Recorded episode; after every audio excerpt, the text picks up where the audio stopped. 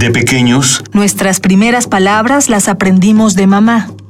hoy, las lenguas madres resurgen con voz fuerte. Radio UNAM y el Programa Universitario de Estudios de la Diversidad Cultural y la Interculturalidad presentan Calme Cali. una ventana a las lenguas originarias de México y sus raíces. Acompáñanos a conocer y reconocer las lenguas que le dan riqueza a nuestra cultura. Calme Cali. Calme Cali. Yachito inashakabakubi Ituyo yisha iyo yo Gapenji Hamam eichen batzi Stantint i win ense Di yohu, Nerin enihu win shim hai. Geran zant i, Nerin pust egihu kongea. Hara fontai Ran kohya Iambeni intanto iambeni, dam enfo hin hai, san cha han sim hai, dim pat abo hai hu, yanyamu. Gapint o hiya yayat ahi, gapashi hayakyo, hayashita, ga yuhu, hayak bu terate, nzabi, nzabi, ditagi hupu yandunza kanguya gida raginzaki gakohi hu shanteni harawa. Rahyadi tijadadu mantaha hu. Gankwatsi hu harashudi kampumfri hu rathunhu da veni hu adat anshi, aradeti, yambotni, vizimashege yaboti. Pinfet agir kolatskito pesto, pegihinda nanku, ramui, matzi, nishi buyam peni. Denubie, dim enyahu, din öhöhü bunchim hai, gediben ayıhı, rand eni ne yapıte, bute. Dizon aihu gapen kuaran nini, paga honyu yambo ni sham edi, ga khut i man aki ya bot i nega nang khu wirant aha hu volvamos. En nuestra infancia inmerso en la inocencia caminamos jugar y jugamos con el mundo. Es una pelota y rodamos con él en el polvo de la alegría recuerdo siempre recuerdos pegar la panza sobre la tierra, sentir lo fresco del suelo, empaparse de lodo las rodillas, torcerle los brazos a los mezquites, subirnos a sus hombros, a sus espaldas, encaminarnos a las aventuras de la vida. Agotados, caemos de sus troncos como gotas de su savia en resina, nos quedamos tirados a sus plantas. El sol nos adormece los sueños, nos recargamos de su sombra, nos olvidamos del hambre, perdimos un chivo y un borrego, los animales acabaron la siembra, nos azotaron con vara de capulín, pero no despertamos de la infancia ni tan solo de sus recuerdos. Ahora que somos mujeres y hombres por el mundo, que carecemos de juegos y de aventuras, los invito a regresar al pueblo para buscar a los animales perdidos, a recuperar las siembras y despertar a nuestros recuerdos. Bienvenidos a Calme Cali, yo soy Vania Nuche y esto que acabamos de escuchar es obra del poeta, etnólogo y artista visual Jaime Chávez Marcos.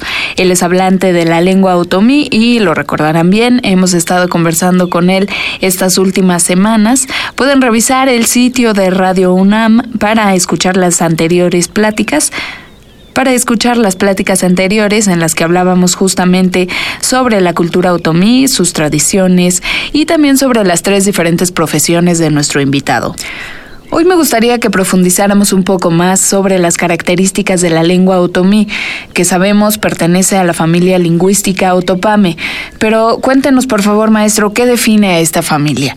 La semana pasada nos hablaba sobre la nasalidad, pero ¿qué elementos particulares la distinguen? Por ejemplo, pienso en algún sistema de acentuación específica o quizá el uso de apóstrofes. Eh, para quienes no hablamos esta lengua, ¿cómo distinguimos a la familia lingüística otopame?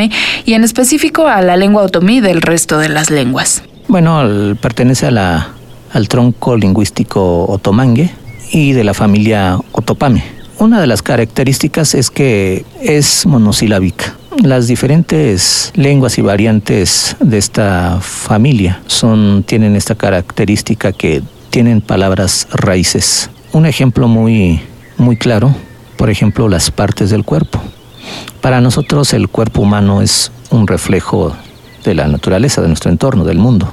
Por algo Jacques Galinier eh, le titula una de sus obras La mitad del mundo, cuerpo y cosmos en los pueblos otomíes. Para denominar las partes del cuerpo utilizamos eh, las palabras raíces. Por ejemplo, ojo es da, nariz, ñu, boca, ne, eh, mano, ye, pie, gua, cabello, sta, oreja, gu. Entonces, si se dan cuenta, son sílabas. Entonces, esta es una de las principales características. Ya en la forma de representar los diferentes sonidos de las diferentes lenguas que se aglutinan dentro de la familia este, otomangue y principalmente otopame, es que si efectivamente este, utilizamos lo que para nosotros llamamos el saltillo. El saltillo es una separación entre, entre sílabas. Por ejemplo, cuando decimos y, diente, hay una separación entre ts y. No es tsi, sino que es y. Y eso nosotros lo representamos con una, como con una coma arriba. Un apóstrofe. un apóstrofe. Eh, también para representar a los sonidos nasales, eh, en el caso de las vocales, por ejemplo, la A la representamos con diéresis arriba. A con diéresis quiere decir que, la A es nasal, no es A, sino que es O. A la E, por ejemplo, este, con rayita abajo, eh, decimos A y no E. En el caso de la O, con rayita abajo es E y no es O, es E. Y la U con rayita abajo es U. U. Todos los sonidos vienen desde el interior del cuerpo y la nariz cumple una función muy importante, sobre todo también como para decir ñaño, este, hay una H eh, al inicio que casi no se percibe, pero sin embargo eh, si ven el movimiento de la nariz, este, pues se distingue. Para nosotros la H es, es como una aspiración. Entonces, este, pues la para nosotros la H es, sí tiene sonido. Y es muy importante dentro, dentro de las de la familia otomangue y otopame, este, esta, este tipo de sonidos. El por ejemplo, es la representamos con TS o lash, que antes era con SH, ahora es este con X. La mayoría de las lenguas mexicanas, este, este sonido de sh es con X. Em, por ejemplo, para nosotros en la lengua otomí no tenemos doble R, tenemos nada más R, R. Eh, el artículo para nosotros es de ra y nunca va a ser ra porque no, no existe para nosotros la, doble R. Eh, tampoco existe la L, la letra, e, el sonido de L. Eh, ya lo usamos porque ya este, por, por la, el idioma español este, que se mezcla con el otomi, pues ya usamos la, el sonido, pero este, en específico en la misma lengua no existe. No, no existe son, algunos ejemplos. ¿Cuántas grafías componen a la lengua otomí? Bueno, realmente no, no las he contado porque también hay un hay una una discusión al respecto.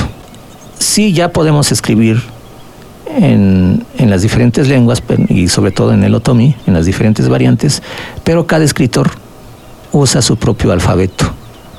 Eh, desde luego que tratamos de, alinearnos con los primeros este, escritores. En este caso, en lo personal, yo este, retomo mucho el alfabeto que utiliza Jesús Salinas Pedraza. Mm, sobre todo es un alfabeto que fue creado este, con el apoyo de lingüistas. Sin embargo, en cada región eh, pues se ha hecho lo mismo. Eh, no hay manera de cómo conjuntar, este, eh, crear un alfabeto común, porque yo siento que todavía no se puede, porque apenas estamos este, descubriendo, tratando de escribir. Entonces, este, y cada variante tiene su manera muy particular de escribir, entonces no encajona con el, con, con la, otra variante. Entonces, este, por ahora eh, se está escribiendo de acuerdo a la, la, manera de cada escritor y de acuerdo a su variante. Ya habrá este, en un futuro próximo la manera de cómo este, poder este, pues crear un alfabeto común donde se represente este, pues todas las, las variantes y, crear un vocabulario también más amplio, más en común, donde existan pues todas las variantes.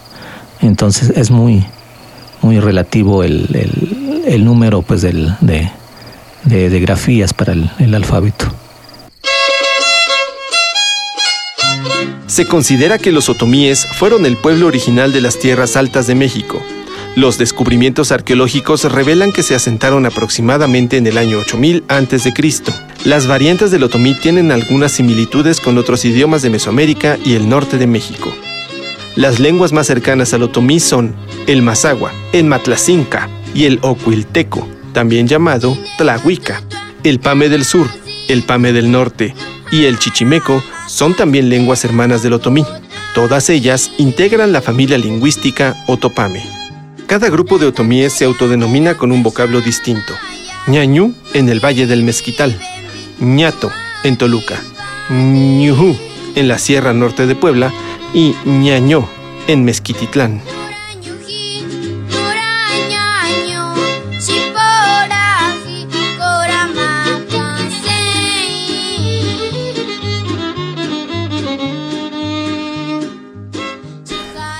Continuamos platicando con Jaime Chávez Marcos, poeta, etnólogo y artista visual de la cultura otomí, justamente con toda esta experiencia que tiene, este recorrido en, el terreno de la escritura, de la poesía, eh, ¿cómo ha sido para usted participar en diferentes foros? Eh, por ejemplo, la Feria de las Culturas Indígenas, estuvo en, la tercera edición el año pasado. ¿Cómo, ¿Qué significa para usted que haya este tipo de, de mayor reconocimiento? en los medios, en actividades que organiza el propio gobierno. Eh, ¿Cómo ve usted que hay esta nueva apertura por conocer las lenguas y si en verdad usted cree que hay esta apertura y es una apertura legítima. Bueno, yo inicié la actividad literaria pues con una beca que obtuve en el FONC en el 2002. Hice una serie de, de cuentos eh, y a partir de ahí, pues me fui involucrando ya de manera profesional a la, pues a toda la actividad literaria. También fue determinante mi inclusión en la Organización de Escritores en Lenguas Indígenas Asociación Civil, del cual actualmente soy su presidente. Esto me ha facilitado participar en diferentes eventos, tanto en el interior del país como en otros países. Nosotros como organización de escritores en lenguas indígenas, que aglutinamos a la mayoría de las lenguas mexicanas, eh, tenemos escritores, poetas, ensayistas, e inclusive músicos y en general este, creadores en lenguas originarias. Durante todo el año tenemos lleno de actividades que nosotros organizamos, eh, gestionamos los proyectos con diferentes dependencias del gobierno federal, así como de con otras organizaciones. Pero sobre todo, eh, nosotros ya no, ya no este, nos valemos nada más de los apoyos de las diferentes dependencias. Eh, nosotros este, eh, damos servicios de traducción impartimos cursos de lenguas mexicanas. Eh, a veces, este, pues vamos a, conferencias, algunas universidades que nos, que nos, este, nos invitan. Entonces buscamos la manera de cómo este, sostenernos por nosotros mismos. Eh, Escritores en Lenguas Indígenas Asociación Civil tiene ya 23 años de trayectoria. Por lo tanto, también se ha convertido en una casa editora. Eh, publicamos las obras de nuestros asociados y entonces, pues, nuestros, en nuestros eventos, pues,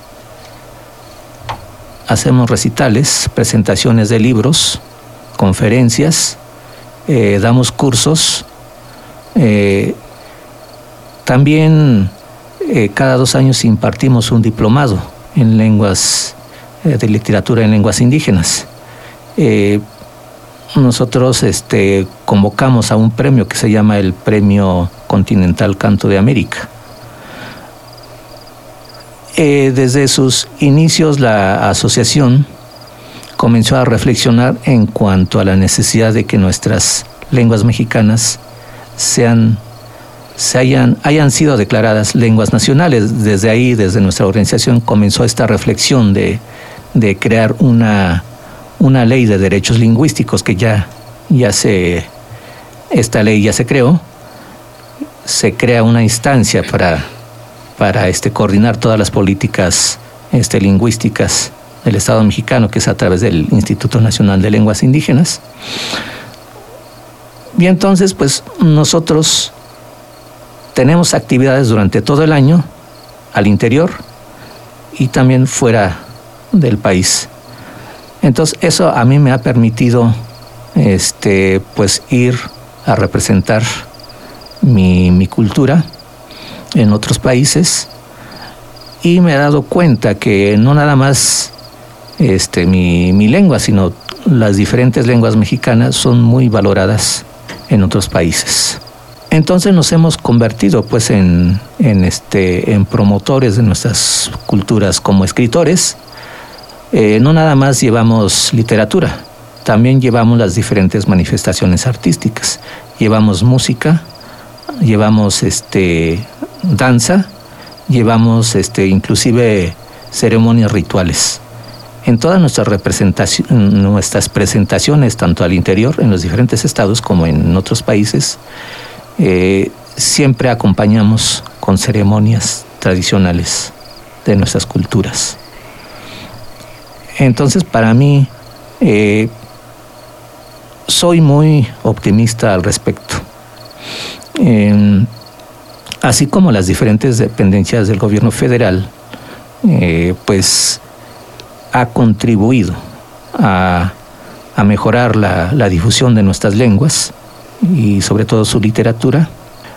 En la actualidad estamos seguros que solamente desde el, con nuestras propias iniciativas, desde el interior de nuestros pueblos, nuestras comunidades, podemos pues dar a conocer toda esta riqueza cultural que poseemos como pueblos originarios.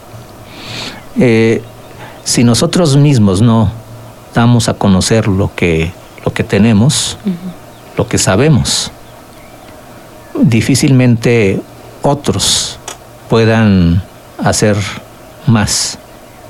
Entonces tiene que ser un trabajo conjunto, sobre todo que las iniciativas surjan de nuestras, desde nuestras propias comunidades, desde nosotros mismos. Eh, afortunadamente, las políticas del Estado mexicano han sido rebasadas. Eh, actualmente las diferentes dependencias ya dependen mucho de las iniciativas de los propios pueblos y comunidades. Y, y de personas como nosotros, pues que nos dedicamos a diferentes actividades eh, artísticas y culturales, pero también en la cuestión de la investigación.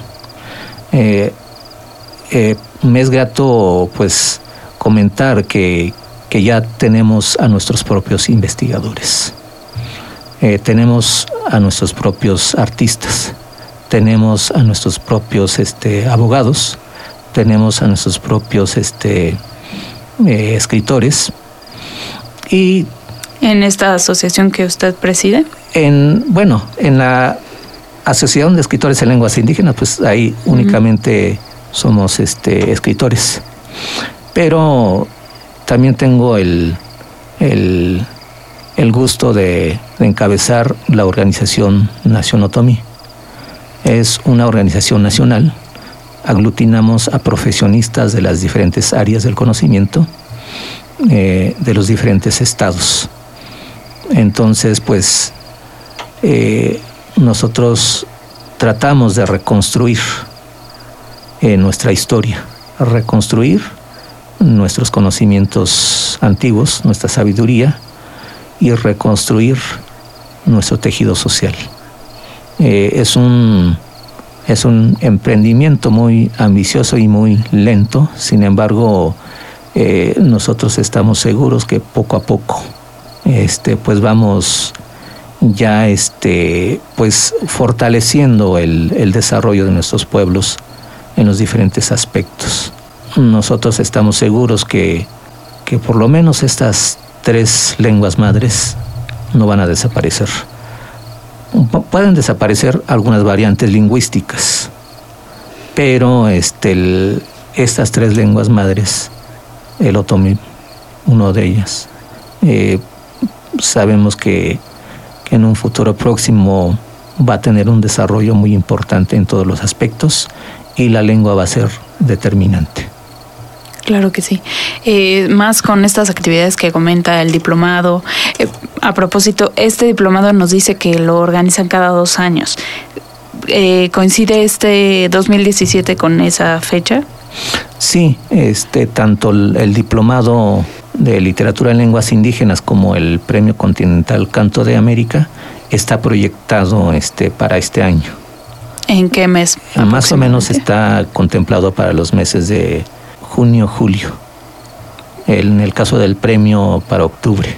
Pero este, estos proyectos están en, proceso de, eh, pues de organización. De organización. Este, estamos gestionando con las diferentes dependencias para este porque no no es un eh, implica pues gastos mayores entonces buscamos la manera de cómo este a través de los pocos recursos que nos puedan este eh, se puedan que nos puedan apoyar este con eso para nosotros hacemos bastante y para este año sí se tiene contemplado el el diplomado en literatura en lenguas indígenas y el y convocar al premio continental canto de América que sería el el quinto quinto premio. Eh, ¿Hay algún sitio de internet en el que podemos encontrar o alguna algún recinto en el que podamos encontrar información al respecto?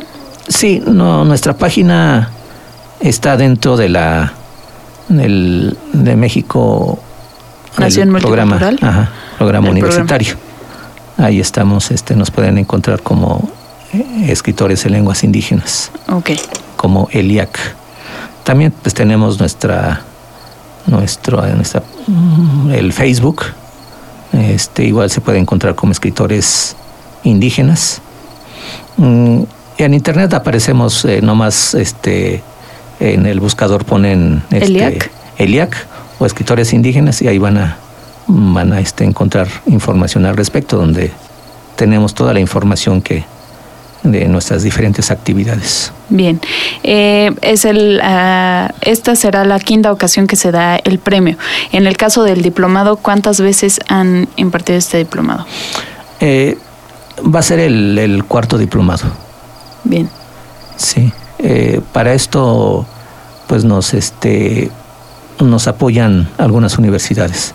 Cada, cada dos años este, tratamos de, de, este, de Integrar tener nuevas convenio con una con alguna institución de este superior. Ok. ¿Cuáles instituciones han participado en los cuatro san- Hemos tenido este convenios con la con la este la UAM. Eh, también fue con la con la UNAM. Este, me parece que también este en el en el segundo diplomado fue más con la con la Secretaría de Cultura y de Educación de la Ciudad de México. Excelente. Eh, y este año pues queremos este pues eh, pues tener un convenio con la con- precisamente con el, el programa universitario Perfecto. ¿Y el diplomado está abierto al público en general o hay está abierto al público general pero este con nivel de licenciatura. Bien? Este el- pues ya estaremos dando a conocer cuáles son los requisitos. Y y sí hemos tenido este pues atractivo en este en este diplomado. Muchos investigadores se han acercado a nosotros. Eh, pues diferentes eh, estudiantes de diferentes carreras que ya este, están egresando pues son, son los que se acercan a nosotros.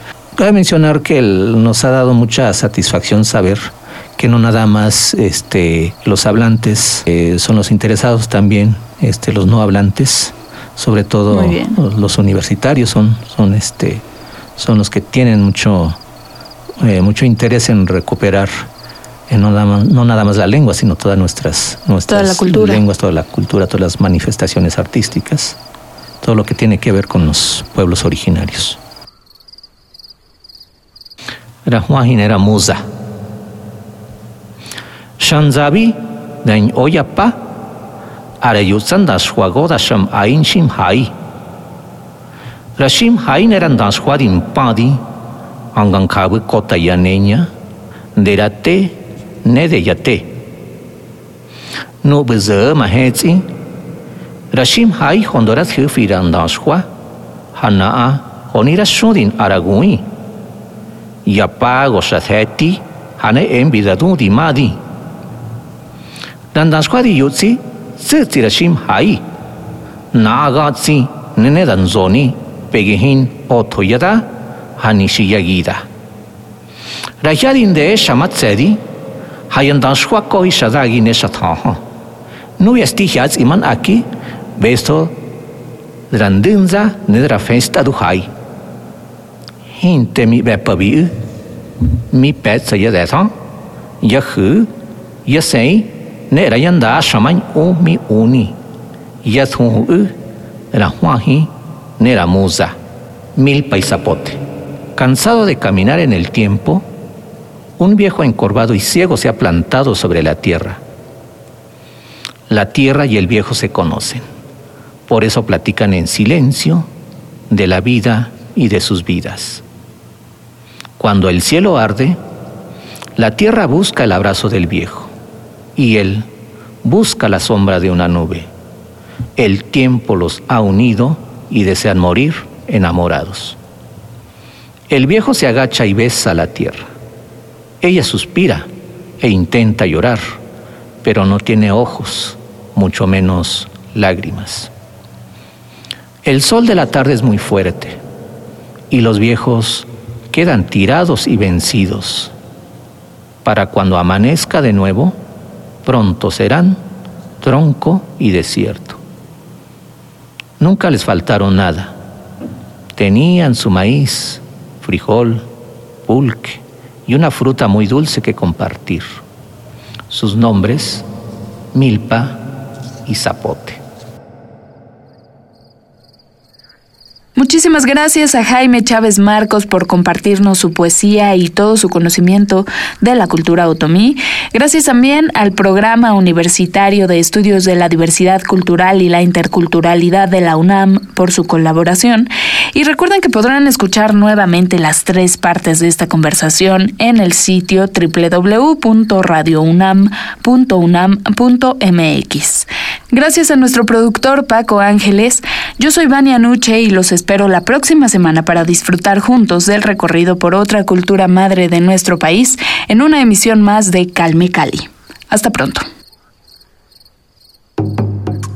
Radio UNAM presentó Calme Cali. Una ventana para conocer y reconocer las lenguas que le dan riqueza a nuestra cultura. Los invitamos a aprender un poco más de las lenguas madres de México en nuestra próxima emisión.